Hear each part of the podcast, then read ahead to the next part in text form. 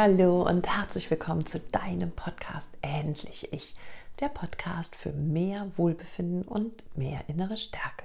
Ich bin Katja Demming, ich bin psychologische Beraterin und Mentorin für innere Stärke und ja, ich habe es mir zur Aufgabe gemacht, Menschen aus ihren toxischen Beziehungen herauszuholen und sie zurück in ihre innere Stärke zu bringen. Wenn du mir auf Instagram oder Facebook folgst, hast du wahrscheinlich in der letzten Woche gesehen, dass ich dich gebeten habe, mir gerne deinen Podcastwunsch Thema zu schicken. Und ich kann euch sagen, es sind unfassbar viele Themen ja, gewünscht worden. Und ja, solltest du mir noch nicht auf Instagram oder Facebook folgen, dann schau doch gerne mal in meinem Account vorbei, katjademming.lifecoach bei Facebook ohne Punkt. Du wirst mich sicherlich finden und dann verpasst du nichts mehr von all dem, was ich so anbiete und du bekommst einen kleinen Einblick auch in mein Leben, wenn du Lust darauf hast. Ja, heute habe ich mir dann überlegt, dass ich ein QA mache, weil viele von diesen Podcast-Themen eben ja gar nicht unbedingt eine ganze Podcast-Länge hergeben, weil es mehr so Fragen sind und die würde ich gerne heute beantworten. Starten möchte ich mit einer Frage von einer Instagram-Followerin, die sagt, hey, wir sind getrennt und es gab keine Love-Bombing-Phase danach. Stimmt. Ich sage und wahrscheinlich auch viele meiner Kolleginnen und Kollegen immer, dass häufig Hoovering oder Lovebombing-Phasen nachdem man sich getrennt hat, wieder neu starten, weil der Narzisst genderneutral, es gibt auch weibliche Narzissten, weil der Narzisst nämlich gerne dich zurückhaben möchte. Du warst seine narzisstische Zufuhr. Er ist genauso süchtig nach dir wie du nach ihm. Und ja, meistens oder sagen wir in sehr, sehr vielen Fällen kommt es tatsächlich nach der Trennung zu einer plötzlichen ähm, Läuterung, Rückbesinnung und ja, tiefen äh, Versprechungen davon, dass sich alles jetzt bessern wird und ändern wird und in Wirklichkeit ja, ist es aber nur von kurzer Dauer. Doch, wie diese ähm, Followerin auch fragt, manchmal bleibt das eben aus. Und diese Erkenntnis habe ich auch bei meinen toxischen Beziehungen gemacht. Ich kann nicht wirklich sagen, dass der Ex-Partner danach hinter mir hergelaufen wäre. Zunächst hat er sich erstmal ganz still verhalten und geschaut, ob ich von selbst wieder zu ihm zurückkomme. Und hat einfach quasi abgewartet. Und da ich ja noch in der hormonellen Sucht richtig drin gesteckt habe, bin ich auch meistens nach spätestens einer Woche wieder in den Kontakt gegangen und schwupps, dann war er auch gleich wieder bereit, mit mir in den Kontakt zu gehen. Und da ich ja dann so hm, froh war, dass wieder Kontakt bestand, meine Sucht quasi wieder befriedigt werden konnte, ja, sind wir dann relativ schnell wieder in das alte Fahrwasser von vor der Trennung eingetaucht. Aber es gibt natürlich auch narzisstische Partner, die nicht wirklich nach einer Beziehung zu dir zurück wollen. Weil, und das gilt für alle, egal wie viel On und Offs ihr schon hattet, weil du zu unsicher geworden bist. Er hat jetzt schon einmal gemerkt, dass du in der Lage bist, auch die Beziehung einfach zu beenden. Und wenn du das natürlich tust, dann bist du ja nicht mehr wirklich sicher. Das, was einmal passiert ist, kann ihm immer wieder passieren. Und spätestens jetzt wird er anfangen, sich Nebenquellen oder andere Quellen zu suchen dass er, falls dir das nochmal passieren sollte oder einfallen sollte, falls du nochmal die Beziehung beenden solltest, dass er dann jemanden hat und besser darauf vorbereitet ist. Und manchmal ist es leider auch so, dass du nur ein Objekt warst im Leben des Narzissten und dass dieses Objekt, wenn es die Liebesbeziehung beendet, auch nicht mehr weiter wichtig ist für diesen Narzissten. Denn eins darfst du verstehen, Narzissten können nicht lieben. Sie können brauchen, benutzen, missbrauchen, aber sie lieben dich nicht. Und wenn du dann quasi gehst, dann ist es für sie gut.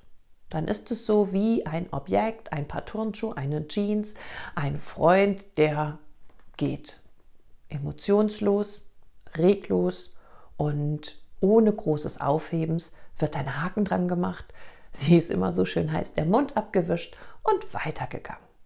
Solche toxischen Partner gibt es durchaus auch. Die nächste Frage, die ich euch mitgebracht habe, ist, kann ein Psychologe während einer Beziehung wirklich helfen? Und da stand noch so ein bisschen ein normaler Psychologe. Ich weiß jetzt nicht, ob die ähm, Frage darauf hinausgeht, dass man jemanden braucht, der sich mit Narzissmus auskennt. Und ja, das ist sicherlich von Vorteil. Und ja, ich habe selbst eine Freundin, die Psychologin ist, die sagt, was du alles über Narzissmus weißt, das haben wir alles im Studium nicht gelernt. Wir haben uns kurz diese Persönlichkeitsstörung angeschaut, aber weiter sind wir nicht drauf eingegangen. Sicherlich gibt es eine ganz breite Facette zum Thema Narzissmus. Und ja, ich glaube auch, dass nicht alle Psychologen da so geschult bzw. so wissend sind, wie vielleicht wir Narzissmus-Expertinnen und Experten hier im Internet oder in der Coaching-Welt. Jetzt geht es aber darum, egal ob der Psychologe geschult ist oder nicht, ähm, kein Narzissmus-Experte ist, macht es Sinn, eine Paartherapie, eine Beziehungstherapie mit dem toxischen Partner anzufangen? Das ist eine super gute Frage, weil oftmals ist es ja so der letzte Strohhalm, der ergriffen wird, um ja irgendwie nochmal die Hoffnung zu befriedigen und das Ruder herumzureißen. Wer in eine Therapie geht, darf eine Bereitschaft mitbringen, sich selbst zu reflektieren, etwas zu verändern, etwas zu verbessern. Eine Therapie sollte immer ein Ziel haben und dieses Ziel sollte in einer Paartherapie bestmöglich das gleiche sein. Und hier ist es wichtig, eben auch diese Bereitschaft wirklich mitzubringen. Narzissten lassen sich nicht so gerne kritisieren. Narzissten sind nicht so selbstreflektiert. Narzissten wünschen sich Psychologen, die ihnen bestätigen, dass mit ihnen alles in Ordnung ist und dass der Partner oder die Partnerin zu hohe Ansprüche hat, immer nur meckert, nie zufrieden ist. Also, dass das Problem bei dem Partner liegt. Das ist aber nicht unbedingt das, was ein Narzisst in einer Paartherapie bekommt. Und somit ist dann sehr schnell der Punkt erreicht, wo der Narzisst sagt, ich steige aus. Ich will damit nichts mehr zu tun haben. Der Psychologe ist parteiisch oder er ist schlecht oder er hat keine Ahnung. Spätestens, wenn er in die Selbstreflexion gehen muss, spätestens, wenn er auch sich eingestehen muss, dass auch er Fehler gemacht hat, ist es sehr, sehr häufig der Fall, dass so eine Therapie abgebrochen wird und der Narzisst sich quasi nicht mehr committet. Und du kannst es gerne probieren, um ja, um vielleicht vor dir selbst alles ausprobiert zu haben. Insbesondere ist es nochmal bei Familien mit Kindern ein wirklich wichtiger Rettungsanker, um zu schauen, dass man wirklich alles versucht hat und sich wirklich kompetente Hilfe gesucht hat. Andererseits ist es aber auch sehr häufig eine Zeitverschwendung, weil du wahrscheinlich nicht wirklich an dein Ziel kommst. Mehr, wenn du es so nutzt, dass du sagst, okay, ich habe alles getan und wir sind auch da nicht vorangekommen und deshalb trenne ich mich jetzt, ist es für dein Gefühl, für dein Gewissen, deinen Kindern gegenüber vielleicht nochmal ganz, ganz wichtig von der Ergiebigkeit auf, ähm, von wegen das, was du leisten musst, was du, was du bringen musst, die Zeit, die du investierst, zu dem Ergebnis, glaube ich, dass es in den meisten Fällen nicht so ein erfolgsversprechendes Ergebnis gibt. Hieran ist aber wichtig auch nochmal zu sehen oder zu beachten, wir wissen ja nie, a, ist es ein Narzisst, ja oder nein? B, wie hoch sind die toxischen Anteile in ihm und ist er vielleicht doch noch selbst reflektiert und bereit an sich zu arbeiten und nimmt vielleicht doch noch mehr an, als wir vorab denken und glauben.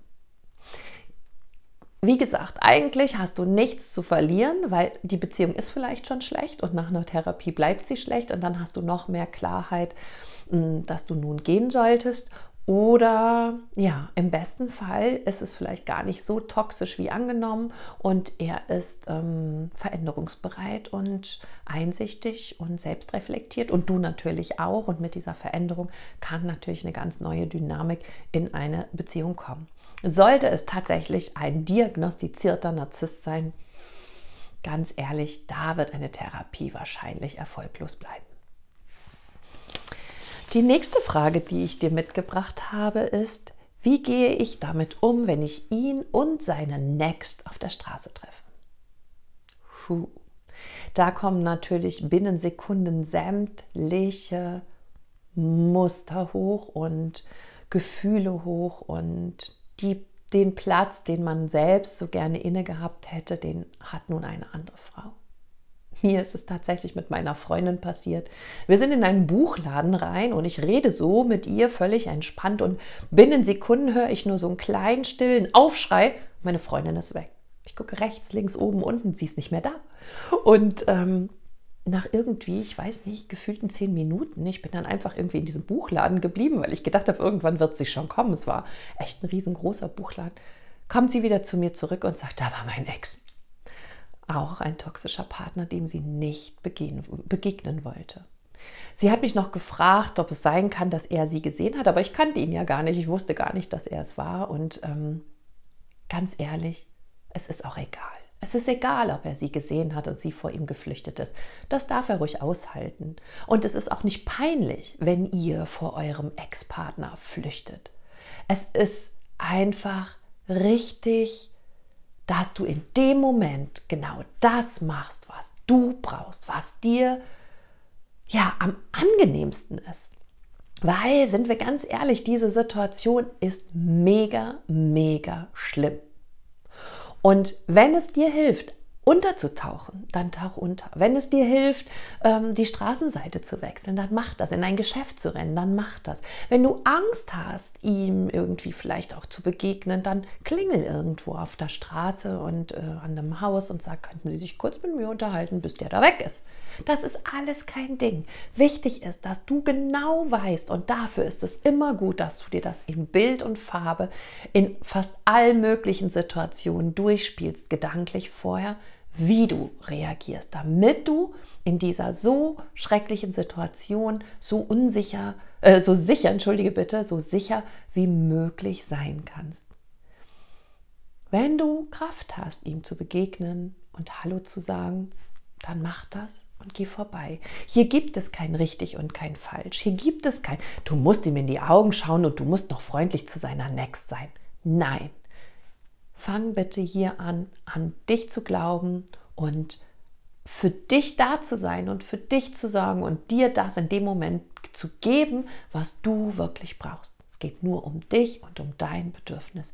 Was der Narzisst oder was die Next denkt, das ist sowieso schied egal, weil ganz ehrlich, in ein paar Wochen oder Monaten wird die Next dich verstehen. Und sie wird sich genau an diese Szene erinnern und sie wird verstehen, warum du so reagiert hast. Lass den Narzissten und seine neue große Liebe doch von dir denken, was sie wollen. Schließlich denkst du ja auch vom Narzissten, was du willst. Ich hoffe, es hat dir ein bisschen geholfen, diese drei Fragen, die ich dir heute mitgebracht habe. Es wird sicherlich bald nochmal ein QA geben, wo ich weitere Fragen beantworte, aber es wird natürlich auch per äh, ausführliche Podcasts zu manchen Themen geben. Und ich freue mich wirklich, dass ihr eure Wünsche so zahlreich ähm, eingereicht habt, weil ich mache das ja für euch. Und so weiß ich einfach, welche Themen euch auf dem Herzen brennen und wenn du das Gefühl hast, dass du nicht so gut irgendwie aus dieser Situation gerade herauskommst, sondern Hilfe brauchst, dann schreib mir gerne an kontakt.katjademming.com und abonniere doch hier den Channel, damit du kein weiteres Video mehr verpasst. Und ich freue mich auch immer, wenn du es teilst, weil dann können wir den Algorithmus nach oben bringen und viel mehr Menschen können diese wichtige Aufklärung erfahren, weil ich finde es immer noch so krass, wie viele Menschen da draußen herumlaufen, die ganz klar sagen, boah, bis ich deinen Podcast gehört habe, wusste ich überhaupt nicht, dass es Narzissten gibt, dass ich in einer narzisstischen Beziehung gelebt habe. Und ja, gerade letzte Woche hat mich noch jemand angeschrieben, die gesagt hat, ich höre jetzt seit drei Tagen Tag und Nacht deinen Podcast und jetzt weiß ich endlich, was bei mir los ist. Lasst uns gemeinsam diese Menschen erreichen. In diesem Sinne, sorge gut für dich. Alles Liebe, deine Katja.